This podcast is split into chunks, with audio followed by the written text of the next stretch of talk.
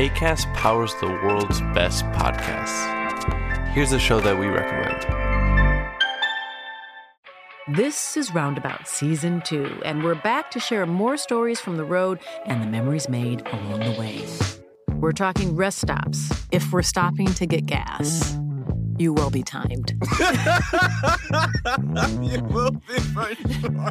Misguided plans, I grew up in the city, so I have like, you know, a healthy fear of real extreme darkness. this was like wilderness.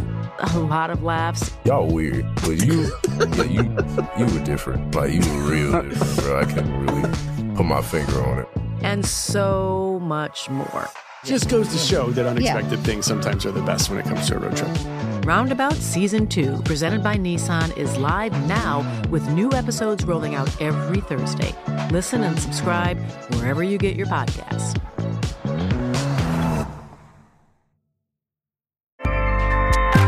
ACAST helps creators launch, grow, and monetize their podcasts everywhere.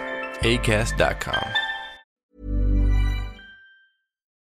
Chers auditeurs, Dear listeners, bonjour. welcome in Comme d'Archi Podcast Season 3 Saison 3 dans le monde fascinant des architectes. and in the architectural projects. Je suis Anne-Charlotte Deponte, passionnée d'architecture et docteur des universités en histoire de l'archi. I am one of the spokespersons of Anne Charlotte, who is a PhD in architecture history. Merci Thank you d'être avec moi aujourd'hui. to be with us today. Et And maintenant, now, lundi en français, place au talent. and Wednesday, let's talk projects. In English, of course. Bienvenue dans Comme d'Archi.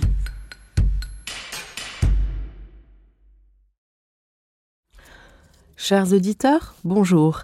Bienvenue dans la série d'été de la saison 3 sur le thème Petite Chronique et Beau Château.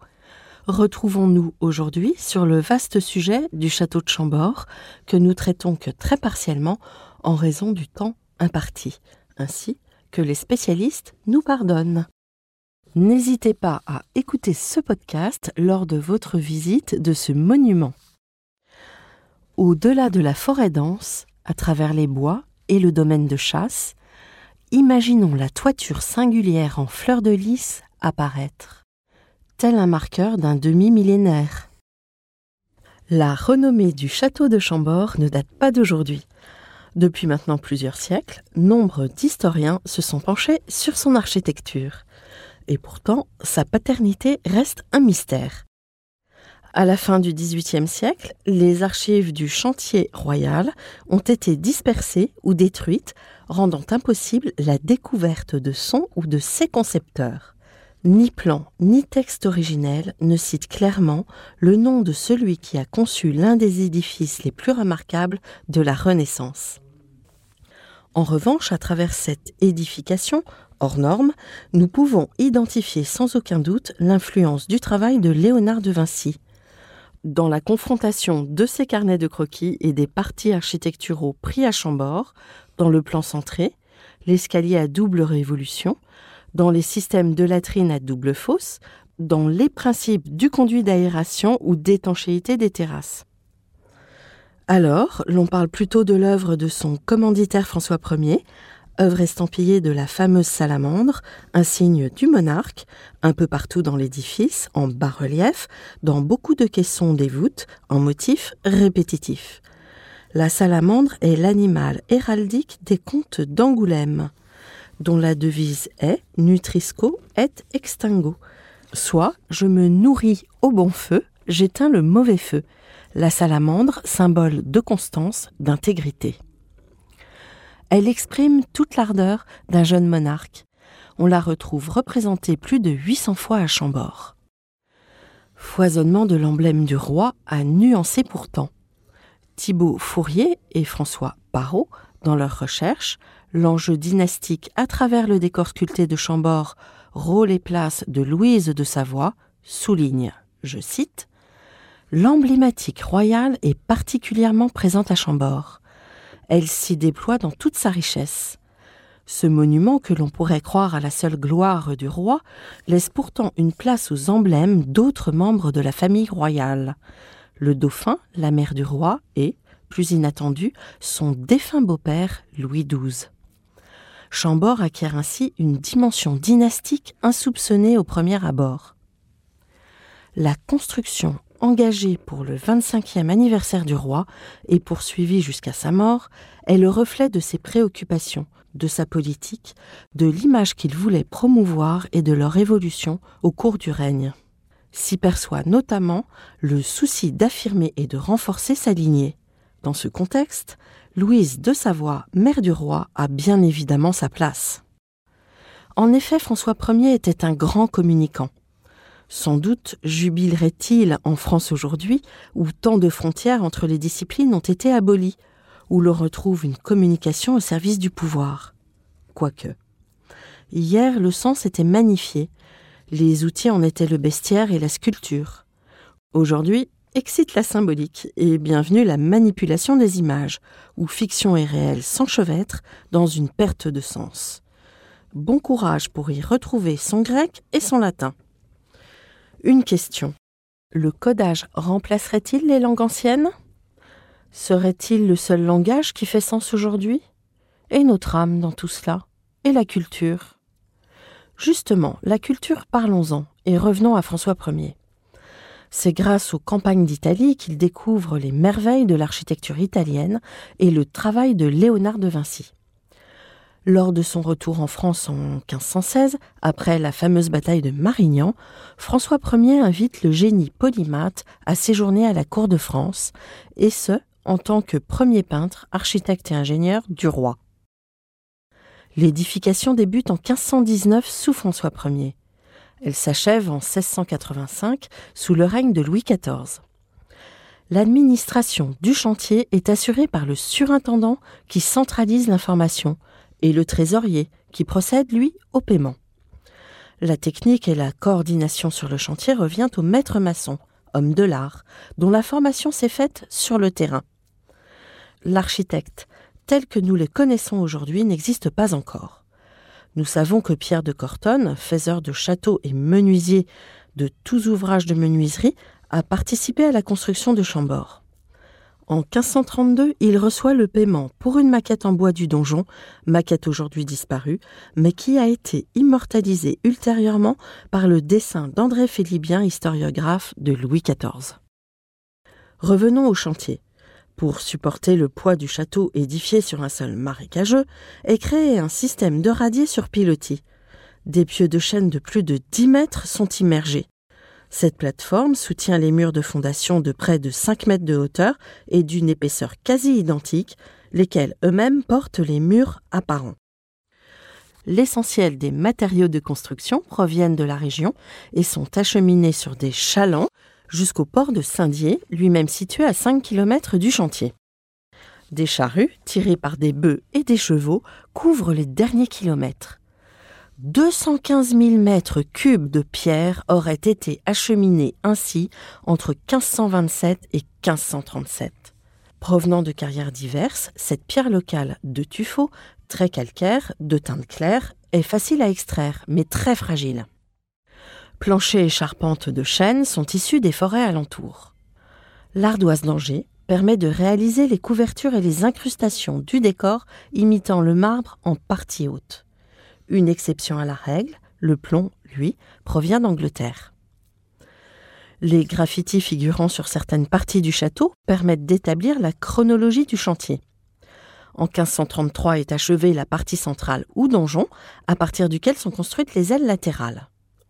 Au moment de l'édification des ailes à partir de 1526, le chantier connaît une accélération avec 1800 ouvriers, maçons, charpentiers, couvreurs. Il représente une emprise de 156 mètres sur 117 mètres. Les vitres sont posées à partir de 1535. La composition interne du donjon, d'inspiration italienne, est jusqu'alors inédite en France. Il s'agit d'un plan centré en croix grecque, les quatre faces du bâtiment s'ouvrant sur de grandes salles de 9 mètres de large et 18 mètres de long. Au centre se déploie le monumental escalier à double révolution, ce grand escalier articule des plans et des volumes de manière tout à fait nouvelle. Il s'élève à l'intersection de quatre immenses galeries, voûtées en berceau, conduisant aux appartements logés dans les tours d'angle. Il débouche sous le ciel et joue le rôle de cour intérieure. La rampe est organisée de manière proche de celle du château de Blois, avec des balustres en forme de candélabres. Les supports, avec moins d'ornements, se présentent comme des pilastres ordonnancés au fur et à mesure de la montée par des figures allégoriques et animalières. Le visiteur, lorsqu'il gravit l'escalier, entreprend un parcours symbolique. Il se libère des contingences terrestres pour accéder au village céleste matérialisé par les terrasses. L'escalier devient un manifeste politique préfigurant l'absolutisme royal. La salle en croix détermine dans les angles les cantons d'habitation constitués de logis standardisés. Pour la première fois en France, les appartements d'un donjon sont dessinés selon un plan identique et superposés à chaque étage. Autour de l'escalier monumental, les quatre vestibules ouvrent chacun sur un quartier. Chaque quartier compte deux lieux d'habitation, l'un à l'angle de plan carré, l'autre dans la tour de plan circulaire. L'appartement de plan carré comporte sept pièces, l'appartement de tour cinq pièces. Chaque appartement est autonome, accessible par l'escalier à double révolution. L'accès aux entresols s'opère par des escaliers indépendants on dénombre à Chambord 77 escaliers. L'ornementation des parties hautes du donjon et du château, hérissées de cheminées et de tourelles d'escalier, évoque la typologie du château fort. Cependant, à l'époque de la construction du château de Chambord, les formes traditionnelles de l'architecture médiévale sont dépassées, car Dès le milieu du XVe siècle, le fameux boulet de canon métallique évoqué dans l'épisode précédent sur le château de Forges avait rapidement rendu les châteaux forts obsolètes. Et ces réminiscences médiévales au château de Chambord sont moins à considérer comme le résultat d'une évolution lente que l'évocation allégorique de la puissance militaire. Trente ans après la fin de la construction des derniers châteaux forts, les éléments qui s'y réfèrent constituent des citations architecturales d'un monde a priori révolu aux yeux des contemporains de François Ier, celui périclitant de la chevalerie, dont le jeune souverain, dernier roi chevalier, garde une nostalgie profonde. Telles les références italiennes antiques ou celles du Quattrocento, les façades de Chambord offrent une grande lisibilité du plan du château depuis l'extérieur. Les niveaux habitables sont visuellement séparés par un bandeau mouluré courant à l'horizontale sur toute la largeur de la façade. Dans le sens vertical, le rythme est donné par des piliers aplatis ou pilastres sur lesquels les bandeaux semblent reposer. La disposition de ces éléments forme un quadrillage à l'italienne, immuable et régulier. C'est dans cette trame que viennent s'enchasser les différents types d'ouvertures qui donnent à la façade son aspect modulaire. Ces préoccupations formelles se manifestaient déjà dans quelques autres demeures du Val-de-Loire, Chenonceau, Blois, Azel-Rideau, mais la géométrie du plan du château de Chambord est unique, car elle n'a pas été contrainte par des accidents de terrain ou des constructions déjà existantes. Chambord inscrit dans la pierre l'idée de transition, celle d'un monde défensif vers un monde d'ouverture. Et ce n'est justement pas par hasard, au regard de l'actualité ukrainienne, que j'ai choisi de cheminer en ce mois d'août, avant la reprise de septembre, vers un processus constructif d'ouverture au travers de l'histoire. Au moment de la rédaction du présent podcast, je suis heureuse de découvrir et trouver écho dans l'article de Paul Arden L'architecture et la guerre, les noces perpétuelles, page 100 de la revue Archistorm, numéro 115, de cet été.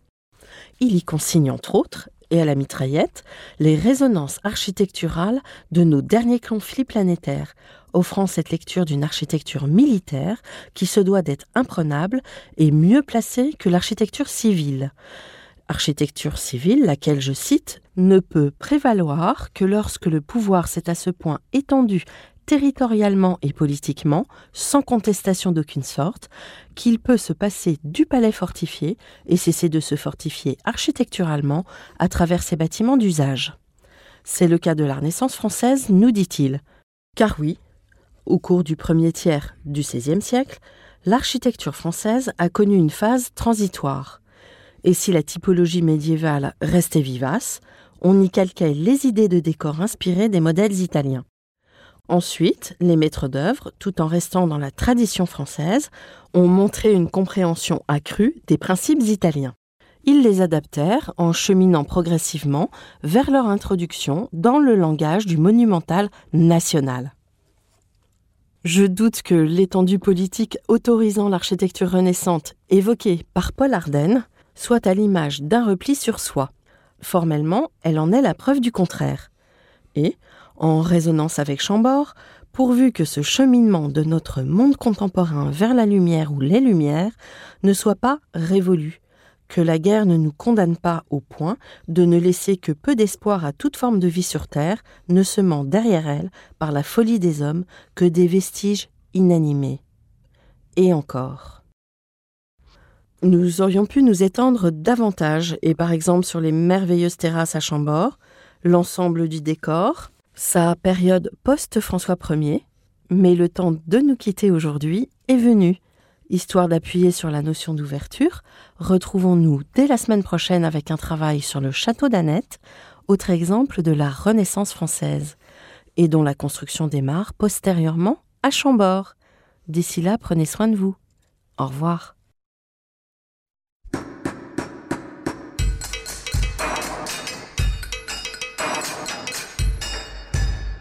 Chers auditeurs, merci pour votre écoute.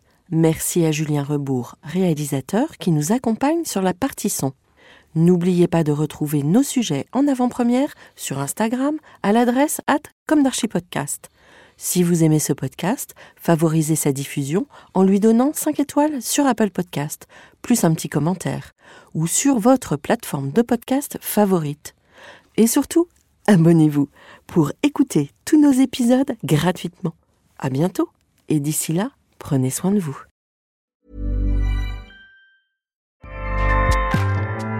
ACAST powers the world's best podcasts. Here's a show that we recommend.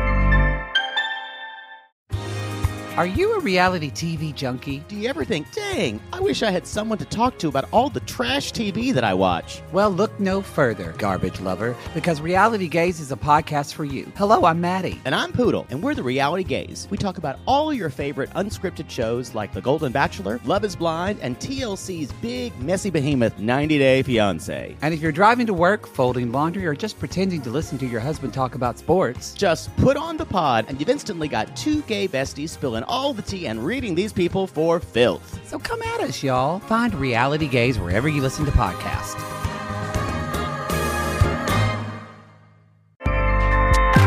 ACAST helps creators launch, grow, and monetize their podcasts everywhere. ACAST.com.